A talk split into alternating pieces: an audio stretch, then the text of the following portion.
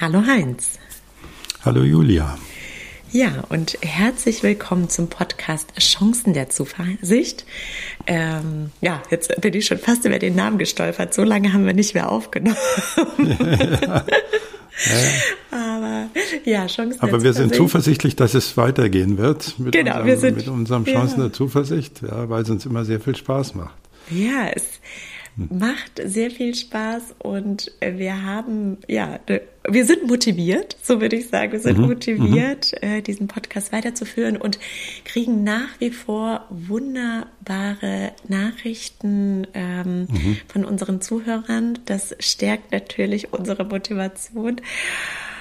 Und äh, vielleicht ist das auch schon die Überleitung zu unserem heutigen mhm. Thema, denn wir haben überlegt, über Motivation zu sprechen.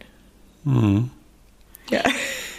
Tja, also da muss ich mal sehr tief atmen, äh, weil die Literatur, äh, die Forschungswelt zu diesem Thema unüberschaubar groß geworden ist, mit äh, vielen Behauptungen auch, die sich in der populärwissenschaftlichen Managementliteratur oder in der Populärliteratur, muss man ja auch sagen, also Wissenschaft kann man mal weglassen, breit machen.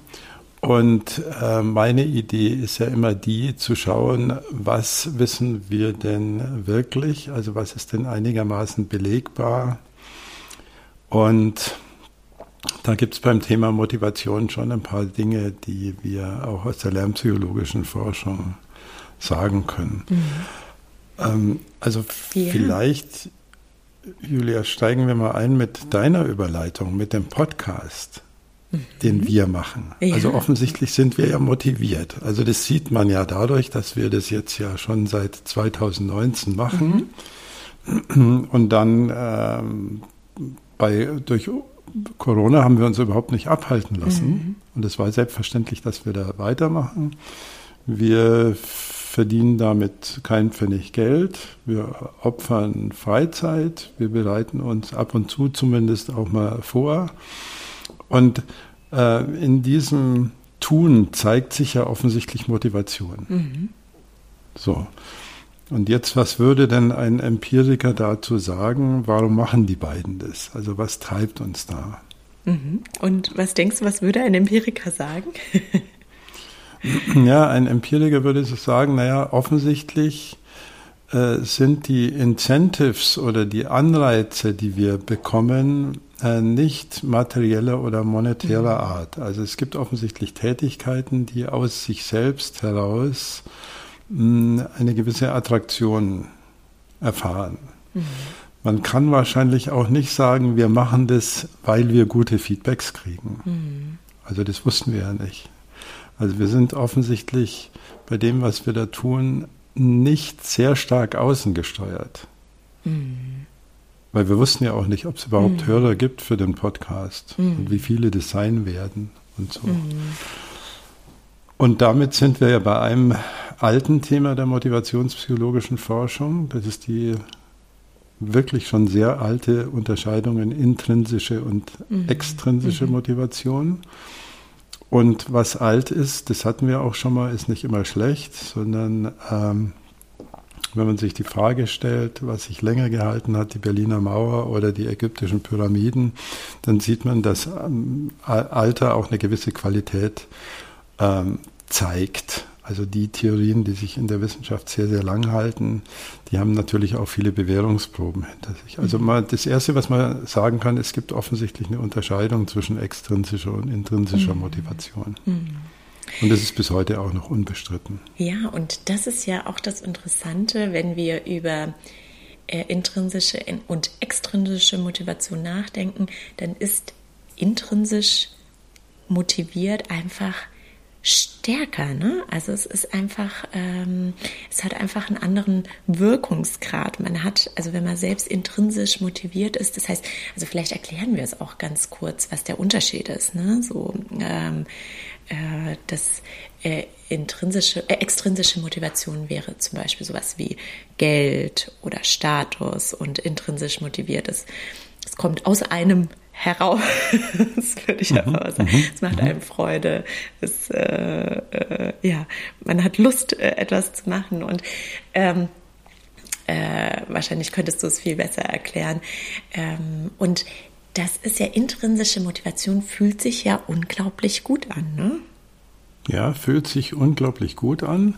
Und wie wir ja damals in unserem Podcast über Sport gehört haben mhm. von dem äh, Max Meisinger, mhm. Es fühlt sich auch nicht immer gut an. Also wir nehmen ja mhm. sogar Schmerz in Kauf mhm. oder mhm. Trainingsstunden, in denen wir schwitzen und fluchen und mhm. uns die Knochen wehtun. Also das hat uns ja der, der Max Meisinger damals auch erklärt aus der Sportpsychologie, dass intrinsische Motivation auch momentane oder passagiere oder vorübergehende Nachteile in Kauf mhm. nimmt, zugunsten eines irgendwie, ja, ein bisschen pathetisch ausgedrückt, gedrückt, größeren, höheren, so irgendwas, was ich halt erreichen will.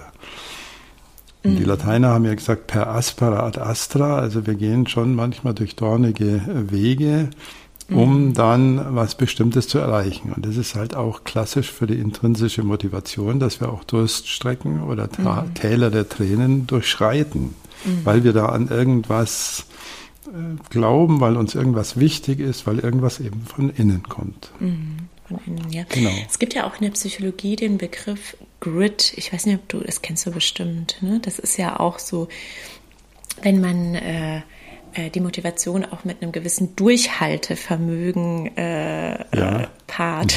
Mhm.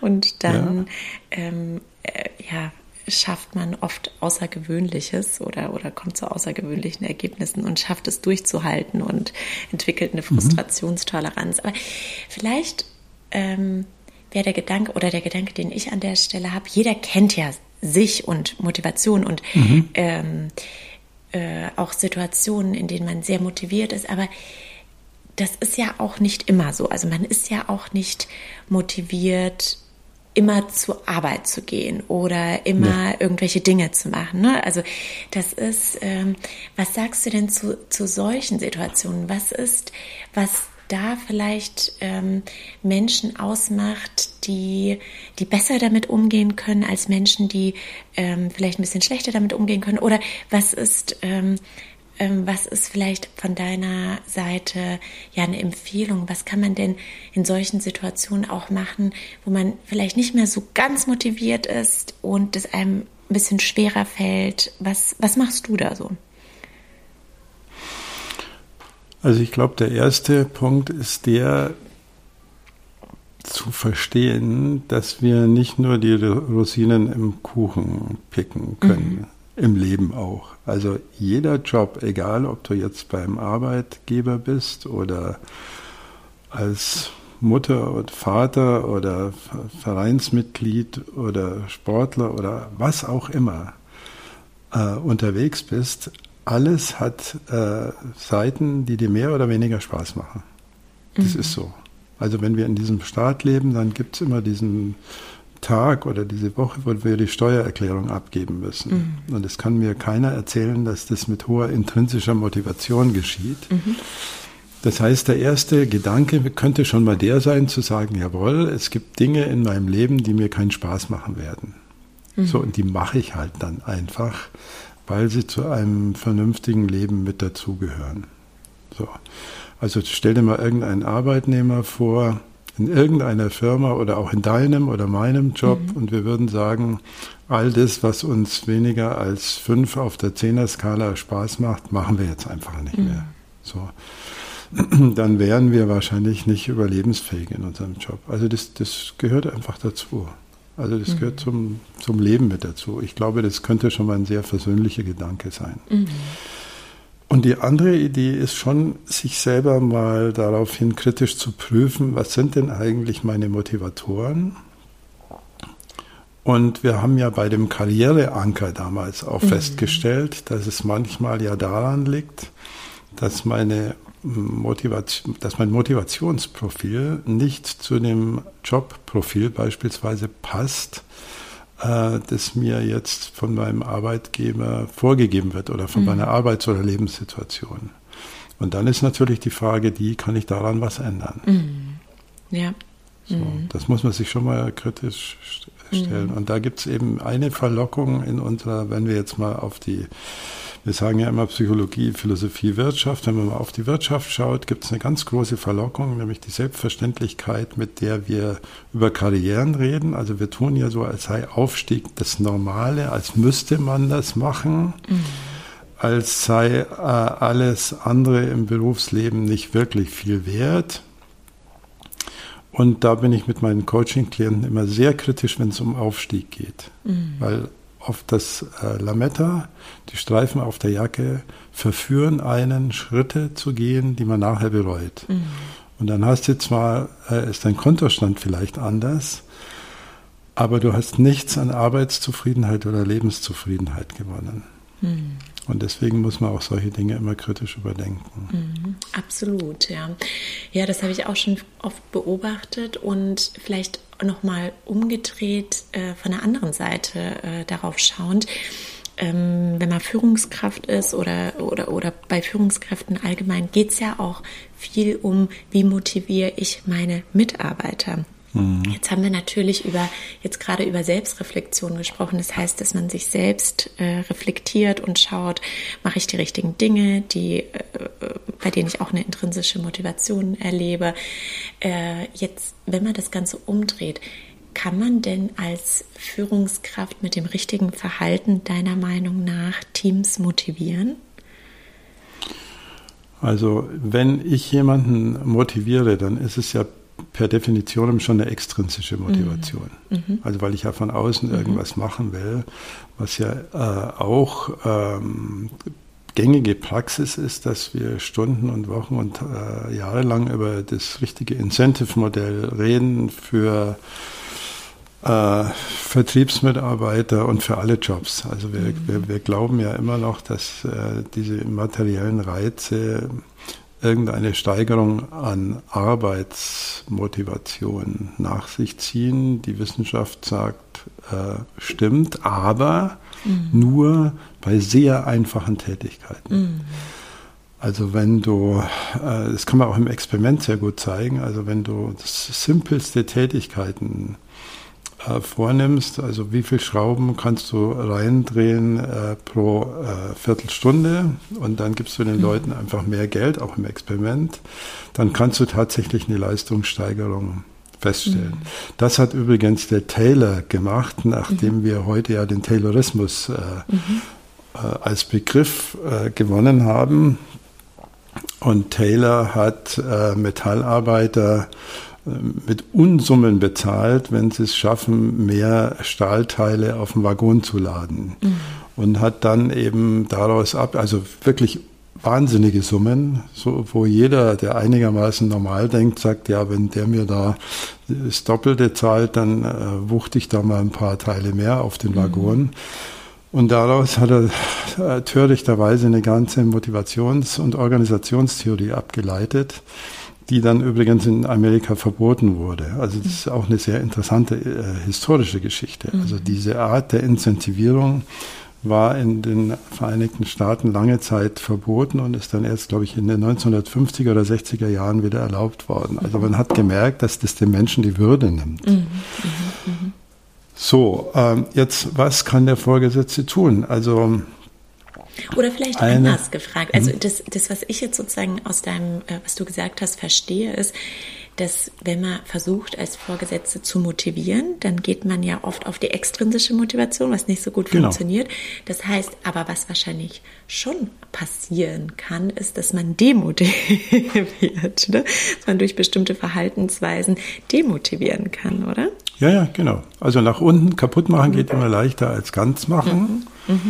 Mhm. Äh, mein äh, Kollege und Freund Winfried Berner, dessen Homepage ich hier an dieser Stelle mal empfehlen möchte, umsetzungsberatung.de, mhm. der hat sich auch zur Frage des Culture Change, also kann man Kulturen mhm. ändern, mhm. sehr klar geäußert, ja, und zwar blitzschnell und zwar zum Schlechten. Also das geht mhm. ganz, ganz schnell. Also es kommt mhm. irgendein neuer CEO und führt irgendwas Absurdes ein, wo dann äh, 20.000 Mitarbeiter sagen, das ist Quatsch. Und dann hast du die Kultur sofort geändert in drei Tagen zum Schlechten. Mhm. Zum Guten ist es immer ein bisschen schwieriger. und wir haben ja Gott sei Dank einen äh, Motivationspsychologen, den ich bis heute schätze, der ähm, leider ab und zu belächelt wird, aus meiner Sicht äh, zu Unrecht. Das ist Frederick Herzberg. Mhm. Und Herzberg hat als pragmatischer Psychologe Interviews mit äh, Mitarbeitern auf allen Hierarchieebenen vorgenommen mhm. und hat zwei einfache Fragen gestellt, ganz simple Fragen. Mhm. Also, äh, was motiviert euch? Mhm. So, was er hat es ein bisschen anders formuliert, was macht euch in der Arbeit zufrieden? Also da würde ich dich jetzt mal fragen, Julia, mhm. wir haben ein Interview, was macht dich eigentlich so in der Arbeit zufrieden? Mhm. Dann würde ich das äh, alles notieren und dann würde ich dir, wenn wir zwei glauben, wir haben jetzt alles besprochen, würde ich dir die zweite Frage stellen. Und was macht dich denn in der Arbeit unzufrieden? Mhm. Mhm. So, und da hat er aus Tausenden von Interviews ähm, die Daten gesammelt und zusammengetragen und da gibt es ein relativ eindeutiges Profil. Also man kann erstens mal sagen, die Motivatoren und Demotivatoren unterscheiden sich. Mhm. Also er fragt ja in beide Richtungen. Also meine mhm. Metapher wäre mhm. dafür, dass wir Gas und Bremse haben. Mhm. Also ich, ich mache mal ein Beispiel. Wenn du mhm. sagst, mich macht Autonomie zufrieden, dann müsste man ja. eigentlich mit Gas und Bremse sagen, und wenn ich keine Autonomie habe, dann macht mich das unzufrieden. Das wäre Gas und Bremse. Das wäre Gas und Bremse, mhm. aber so eindeutig ist es dann nicht. Mhm.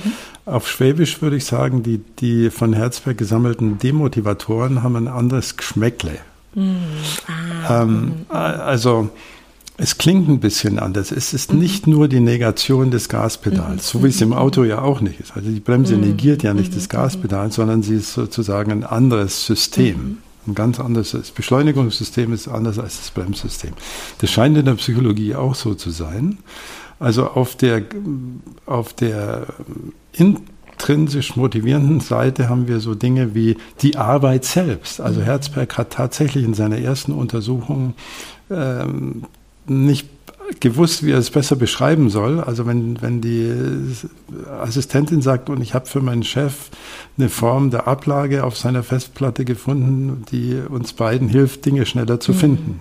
Und der mhm. Außendienstmitarbeiter sagt, und ich habe einen Kunden geknackt. Mhm. So. Mhm. Und die Strategieverantwortliche sagt, wir haben in einer sehr schwierigen Region einen Durchbruch zu verzeichnen. Und mhm. der Chef mhm. sagt, und ich habe es geschafft, meine Mitarbeiter zu motivieren. Und der, ähm, der Shopfloor-Manager sagt, und ich habe meine schwierige Mannschaft irgendwie zusammengebracht. Mhm. Also wir haben irgendwie die die Arbeit selbst als hohen Motivator. Dann kommt gleich auf der sozusagen auf der Gaspedalseite die Verantwortung und Autonomie. Mhm. Dann das Gefühl, ich kann da was dazulernen, ich kann, mhm. da, ich kann dran, äh, dran wachsen. Und es wird auch gesehen, was ich hier leiste. Mhm. mhm. Also das ist zwar ein Außenfaktor und man darf ihn nicht verwechseln mit Incentives. Das Incentive ist das Abspeisen äh, mit Kohle. Ich habe nichts gegen Kohle, die Leute sollen viel Geld verdienen. Aber es ist was ganz anderes als Schulterklopfen, weil Anerkennung heißt, jemand erkennt etwas mhm. mhm. und bringt es an die Frau oder an den Mann. Mhm. Also was der Vorgesetzte tun kann, ist sehr genau hinschauen. Was mhm. macht denn meine Mitarbeiterin, was macht, ein, was macht mein mhm. Mitarbeiter? Und auf der Bremseseite, also ich mache das jetzt erstmal fertig und dann, äh, mhm. dann bin ich gespannt, welche Fragen du dazu hast oder Kommentare oder wie das in deinem Leben so ist. auf der Bremseseite äh, sind so Dinge äh, wie eine völlig unklare Firmenpolitik. Mhm. mhm. So. Also Dinge, die ich nicht durchschaue, die mir auch keiner erklärt. Mhm, mh. Auf der Bremseseite sind gestörte Beziehungen. Mhm. Also ich habe einen Konflikt mit meinem Chef, meine Kollegen sägen an meinem Stuhl, äh, meine Mitarbeiter nerven mich, sowas alles. Auf der Bremseseite ist auch eine ungerechte Art der Bezahlung. Mhm, mh. Auf der Bremseseite sind auch so Dinge wie, ich weiß nicht, ob unser Unternehmen überleben wird, vielleicht feuern mhm. die mich morgen mhm. und solche Dinge. Also die, die klingen ganz anders. Und wenn man es mal umdreht, also wenn man sagt, nehmen wir mal an, auf der Bremseseite ist alles okay. Mhm. Also du hast, weißt, was du tun sollst, die Beziehungen mhm. sind klar, die Kohle gibt, äh, Kohle, dass es rauscht, Sicherheit gewährleistet, dann heißt das eben noch nicht, dass du motiviert arbeitest. Mhm. Also da stimmt auch die technische Metapher. Wenn ich die Bremse mhm. loslasse, heißt es noch nicht, dass das Auto fährt. Mhm. So, und was der Vorgesetzte tun kann, und dann halte ich mal die Klappe, weil das war jetzt ein bisschen viel, was der Vorgesetzte mhm. tun könnte. Er könnte mit seinem Mitarbeiter über dessen Motivationsprofil reden. Mhm. Er könnte sagen, was motiviert dich denn, was demotiviert dich. Ähm, einer der Autoren der Herzberg-Studie hat damals geschrieben, also Carl Rogers war da mit dabei übrigens, er hat geschrieben, äh, das Motivierendste ist der gute Austausch mit dem Vorgesetzten über das, was ich hier tue. Mhm. Mhm. So, ein sehr banales Statement, sagen die Kritiker. Aber aus meiner über 30-jährigen Erfahrung ist da schon was dran. Mhm. Ja, ganz, ganz spannend, was du erzählst. Also ich kann damit sehr viel anfangen, weil ich erlebe viele der Dinge in der Praxis, ne? also mit positiver Wirkung oder, oder eben nicht. Und was mich jetzt gerade ähm, interessiert ist, gibt es denn so ein, so ein Verhältnis zwischen den äh, positiven und den negativen Faktoren? Also hat das der, weißt du das äh, vielleicht aus dem Gedächtnis, hat der Herzberg untersucht, äh, äh wenn drei positive Faktoren stimmen, ist es okay, wenn dann zwei negative Faktoren auch da sind? Oder weil ich, ich, ich, nee. äh, ich, ich, kann hm. dir erklären, warum ich diese Frage gerade stelle, ja. weil gerade die letzten zwei Jahre waren äh, ja in vielen Unternehmen sehr schwierig. Ähm, mhm. Ich sehe natürlich die Organisation aus strategischer Perspektive durch meine Funktion und ähm, es gibt einfach eine große Ambiguität, was äh, mhm. ja die die Zukunft oft anbetrifft. Das heißt, also ähm, könnten das Mitarbeiter als undurchschaubare Firmenpolitik wahrnehmen, ja, mhm. weil, weil die mhm. Unternehmen zum Teil einfach auch nicht wissen, äh, wie sie in zwei, drei Jahren vielleicht so genau agieren mhm. werden oder das nicht so transparent kommunizieren wahrscheinlich. Und ähm, auch das Thema Sicherheit ist natürlich ein ganz großes Thema geworden, ja, ja. denn ähm, wir haben jetzt äh, in den letzten Wochen erlebt, wie viele Entlassungswellen viele Organisationen äh, gemacht haben. Also das ist jetzt natürlich ganz besonders wichtig als Führungskraft in so einem in so einem Umfeld auch sehr sehr achtsam zu sein, ne? wie wie es den Mitarbeitern geht. Ja, genau. Und äh, mhm. also während dieser Lockdown-Zeiten auch mhm. habe ich ja mit vielen Kunden gearbeitet. Und ähm, genau da äh, war es auch die Idee, diese Gespräche über das Motivationsprofil, mhm. was mir jetzt fast zu nüchtern klingt, äh, zu führen. Mhm. Also nicht den Kontakt abbrechen zu lassen, mhm. sondern die mhm. Mitarbeiterinnen zu fragen, wie geht es dir denn gerade, was äh, ist bei dir zu Hause los, äh, wie läuft's, was, was motiviert dich, was mhm. demotiviert dich derzeit und darüber die Gespräche zu führen und nicht mit Zuckerbrot und Peitsche zu arbeiten. Mhm. mhm. Aber zu, und zu deiner anderen Frage, also Herzberg hat dieses Verhältnis meines Wissens nicht aufgestellt. Mhm. Er hat aber sehr genau untersucht, inwieweit die beiden Kategorien Motivatoren, Demotivatoren sich überschneiden oder nicht. Da gibt es sehr interessante Grafiken, kann man wahrscheinlich im Internet sofort finden. Aber was man sagen kann, ist, dass bei starken Motivatoren vieles, was auf der Bremsenseite nicht in Ordnung ist, weggesteckt wird. Mm. Mm. Also ich, ich, da denke ich jetzt mal, mein allererster Job war bei der, bei der TU München. Mm. Zum Teil sehr schwierige Führungsverhältnisse, Geld sehr, sehr wenig. Mhm. Ähm, Ausstattung, die auch mit zu den Bremsfaktoren gehört, die war relativ gut. Also was mhm. die Technik betrifft, mhm. war ja TU was, die, was das Mobiliar betrifft, eher nicht und die Bürosituation. Und ja, und trotzdem habe ich es da äh, ja, fast zwei Jahre ausgehalten, weil die Arbeit einfach toll war. Mhm. Es war einfach wunderschöne Arbeit. Und wenn das, wenn du das mit Verhältnis mhm. meinst, mhm. also wenn ich einen mhm, sehr genau. erfüllten genau. Job mhm, habe, genau. Mhm, dann nehme ich auch viel anderes in Kauf. Also von Edison sagt man ja, dass er 3000 vergebliche Versuche gemacht hat, damit die Glühbirne einmal mhm. länger als eine Minute brennt. Mhm. Also da war mhm. halt viel in, also von, von außen war da, also extrinsisch war nichts zu holen, mhm. wenn du was einschaltest es geht immer kaputt. Und zwar zum tausendsten Mal, zum mhm. tausendfünfhundertsten Mal und so weiter. Mhm. Also dieses Verhältnis kann man schon, mhm. schon sehen. Und der Chef kann mit seinen Leuten über genau dieses Thema reden, mhm. sprechen. Mhm. Und äh, das finde ich, äh, das ich sehr interessant, dieses Modell, gerade um sich selbst auch so zu reflektieren. Ne? Also man kann ja auch die mhm. Punkte für sich selbst durchgehen und auch gerade als Führungskraft so den Blick natürlich auf sein Team oder die Organisation zu haben mhm. nach diesem Modell. Jetzt ist es so, ich könnte mir vorstellen, dass viele Führungskräfte sagen, ja, an sich würde ich gerne die Frage meinen Mitarbeitern stellen, also was, was motiviert ähm, äh, dich denn? Mhm. Ähm, Wahrscheinlich ein Fehler, und ich nenne es jetzt mal so Fehler, der passieren könnte, ist, dass man als Führungskraft sagt, ich weiß doch eh schon, was die einzelnen Personen motiviert. Ja, das ist genau. der eine Fehler und genau. ich kann den anderen gleich dazulegen, aber ich glaube, den wolltest du sagen. Genau, und genau, und das zweite, jetzt bin ich gespannt, ob wir den gleichen Gedanken haben, ist, Aha. dass ähm, viele in der Realität Angst haben, einen Bereich zu öffnen, den sie dann nicht mehr ähm, schließen können. Also ich äh, mache ein ganz konkretes Beispiel, dass sie sagen, na gut, wenn ich einmal die Frage stelle und der Mitarbeiter mir sozusagen sagt, was sie motiviert und was ihn oder sie nicht motiviert, dann muss ich ja viele Dinge ändern und das würde nicht gehen. Also das ist so das andere, was mir durch den Kopf geht. Und was ist denn da so deine Erfahrung mit den Klienten, mit deinen Klienten und Klientinnen, die diese Frage gestellt haben. War das mhm. denn dann so, dass Sie danach äh, sozusagen Unmögliches möglich machen sollten oder bestimmte Erwartungen nicht erfüllen konnten?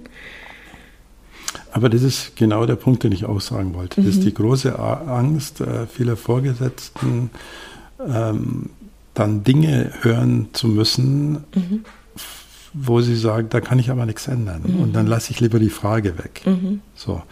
Aber die Frage wegzulassen, ändert ja nichts am Motivationsstatus. Mhm. Und erst wenn ich das kommunikabel mache, kann ich die Frage stellen, wie gehen wir denn damit um? Mhm. Mhm. Also diese Metafrage, also du machst da gerade was, wo du eigentlich, machen wir mal ein, ein simples Beispiel, wo du eigentlich, wo du weißt, dass es auf dem Markt ein Gerät gibt, mit dem du deutlich besser, schneller, schöner arbeiten könntest. Früher hat man sich immer um die äh, neuesten Softwareversionen gekloppt, so. Und es ist jetzt im Budget nicht drin, das können wir mhm. nicht machen. Aber was mhm. wir machen können, wir können mal drüber reden, wie du damit umgehst. Mhm. mhm. Und manchmal mache ich sehr, ein sehr hartes Beispiel, was aber den, das kommunikative Dilemma nochmal veranschaulicht. Mhm. Also nehmen wir mal an, ähm, ein Freund von dir hat, ähm, hat einen Todesfall zu beklagen. Mhm. Also jemand, den er, zu dem er sehr nahe stand. Und er kommt zu dir und sagt, ich muss da mal drüber reden mit dir. Also, und dann würdest du nicht sagen, da reden wir jetzt nicht, weil ändern kann ich mm. sowieso nicht mehr. Also gerade in den Situationen, wo wir auch Not empfinden, ist Kommunikation mit der wichtigste Motivator. Ja, absolut. Und weißt du, für mich ist es auch eine Form von Wertschätzung, was ja sozusagen auf mhm. der positiven, auf der Gasseite ist. Denn mhm. ähm, für mich ist das eine Form von Wertschätzung, weil das ja auch zum Ausdruck bringt, ich mache mir Gedanken um dich und genau. äh, ich interessiere mhm. mich für dich und ich möchte hören, was dich in, was dich motiviert. Ja, also ähm, mhm. und das, also vielleicht noch äh, ein, ein Gedanke dazu. Wertschätzung, und das ist das, was ich in der Praxis gelernt habe, hat überhaupt kein Hierarchielevel. Ja, also ob jemand Vorstand ja. ist oder Praktikant ist, ähm, alle freuen sich über Wertschätzung. Und das ja. ist, glaube ich, auch ganz wichtig, äh, ja, einfach nicht zu vergessen, denn oft äh, wird so ein bisschen erwartet, naja gut, die da oben, die kriegen ja schon die hohen Gehälter und dann brauchen sie keine Wertschätzung schon für das, was sie mhm. da machen. Ne? Mhm. Ja, brauchen sie natürlich genauso. Mhm. Und ähm, also dieses ähm, Wertschätzungs- und Respektthema ist natürlich ein für die Motivation wichtiges, mhm. Komma, aber, also mhm. auch da habe ich wieder ein Aber. Äh, man darf auch insofern nicht übertreiben, weil mhm. man in Unternehmen immer auch Funktionsträgerin ist. Also du bist, du wirst dort nicht so geliebt und wertgeschätzt ja, äh, wie absolut. hoffentlich in deinem mhm. Bekanntenkreis. Absolut. Du bist immer auch mhm. zuständig für eine bestimmte Funktion, die du zu erfüllen mhm. hast. Mhm. Also da, da, möchte ich so ein bisschen deromantisieren. Ja, absolut, aber das mhm. schließt nicht aus, dass man wertschätzend miteinander umgehen kann. Ja, so. Ja. ja, und gerade vielleicht respektvoll, ne? Also so wie du es, und respektvoll. Äh, was du respektvoll, ja, ja. ne? Das genau. ist, ja, das ja. ist. Und oft ist es mhm. so, ähm, dass in diesen Gesprächen, wo wir eigentlich glauben, wir können nichts machen, also erstens mhm. das Gespräch für sich schon Zeichen des Respekts mhm. ist und zweitens fallen uns dann doch plötzlich Dinge mhm. ein. Also was weiß mhm. ich, wenn ich meinen Bürostuhl mal in, dorthin stellen könnte und äh, dann in dem Projekt einen Teil an die Maria abgeben könnte mhm. und sie mir aber den Teil gäbe, weil mhm. sie den sowieso nicht gern macht. Also oft sind so, mhm. so, so vermeintliche Kleinigkeiten dann ähm, sehr, sehr wirksam. Aber man muss Absolut, halt mal drüber geredet mhm. haben. Absolut. Genau. Und ich glaube auch, also ich bin absolut, ein absoluter Befürworter von äh, ähm, von dem Stärkenkonzept, also auch die Aufgaben mhm. so mhm. verteilen, dass Menschen auch motiviert sind genau. und auch Lust auf diese Aufgaben haben. Und wenn das vielleicht auch gerade in dem Moment nicht so möglich ist, ist es vielleicht in ein paar Monaten möglich, wenn neue Aufgaben dazukommen genau. und neu sortiert werden muss. Ja. Heinz, also ich fand unser Gespräch mal wieder sehr, sehr spannend. Ja. Das also ich auch und äh, mhm. äh, ich muss so ein bisschen, ich habe ja mit einem tiefen Atemzug begonnen ja. und äh, schließe auch mit einem solchen, weil es natürlich da noch Tonnen von Erkenntnissen und Diskussionen und auch Auseinandersetzungen in der Wissenschaft gibt. Ja.